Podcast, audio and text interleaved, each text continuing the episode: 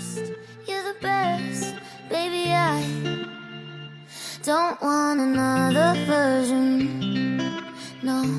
Hello, guys，各位同学，大家早上好，我是姚老师，欢迎来到今天的英语口语每日养成，每日一句，Express to Impress。今天的话呢，我们来教给大家这样一个句子：Stop drilling, you've struck oil. It'll make us better parents. Stop drilling, you've struck oil. We'll get Gloria to babysit. Stop drilling, you've struck oil. Stop drilling, you've struck oil. 什么意思呢？哎，别钻了，你已经钻到油矿了。那么在今天的这个美剧场合当中呢，它的意思是你说的就是我想要的答案，咱俩呢想到一起去了。在整句话的发音技巧当中呢，注意一下，首先 drill 它的后面呢加上 ing 以后读作 drilling，drilling，然后呢 you've 它是直接在 you 的之后呢加一个摩擦音 v，you've。另外就是注意一下 oil oil，它的末尾呢有一个舌边音，呃，这个呢特别容易读错。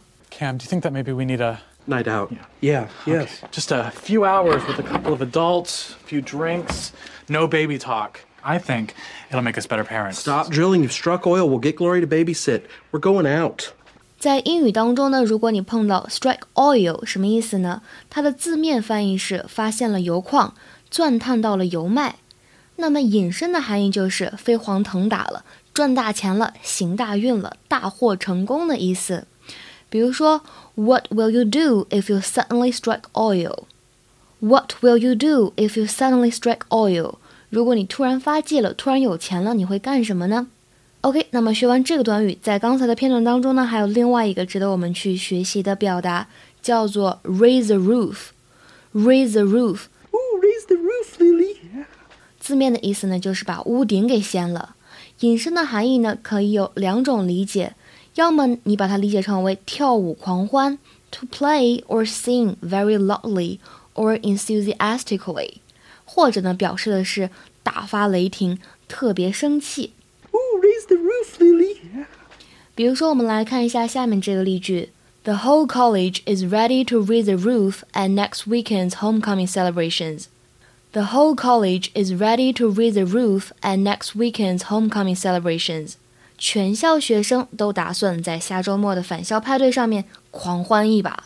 那最后的话呢，请同学们尝试翻译一下下面这个句子，做一个英译汉，并留言在文章的末尾。He didn't care if his boss raised the roof or even threatened to fire him. He knew he was right. He didn't care if his boss raised the roof or even threatened to fire him. He knew he was right. He didn't care if his boss raised the roof or even threatened to fire him. He knew he was right. 这句话什么意思呢？欢迎各位同学积极留言。OK，那么今天的节目呢，就先分享到这里了。See you.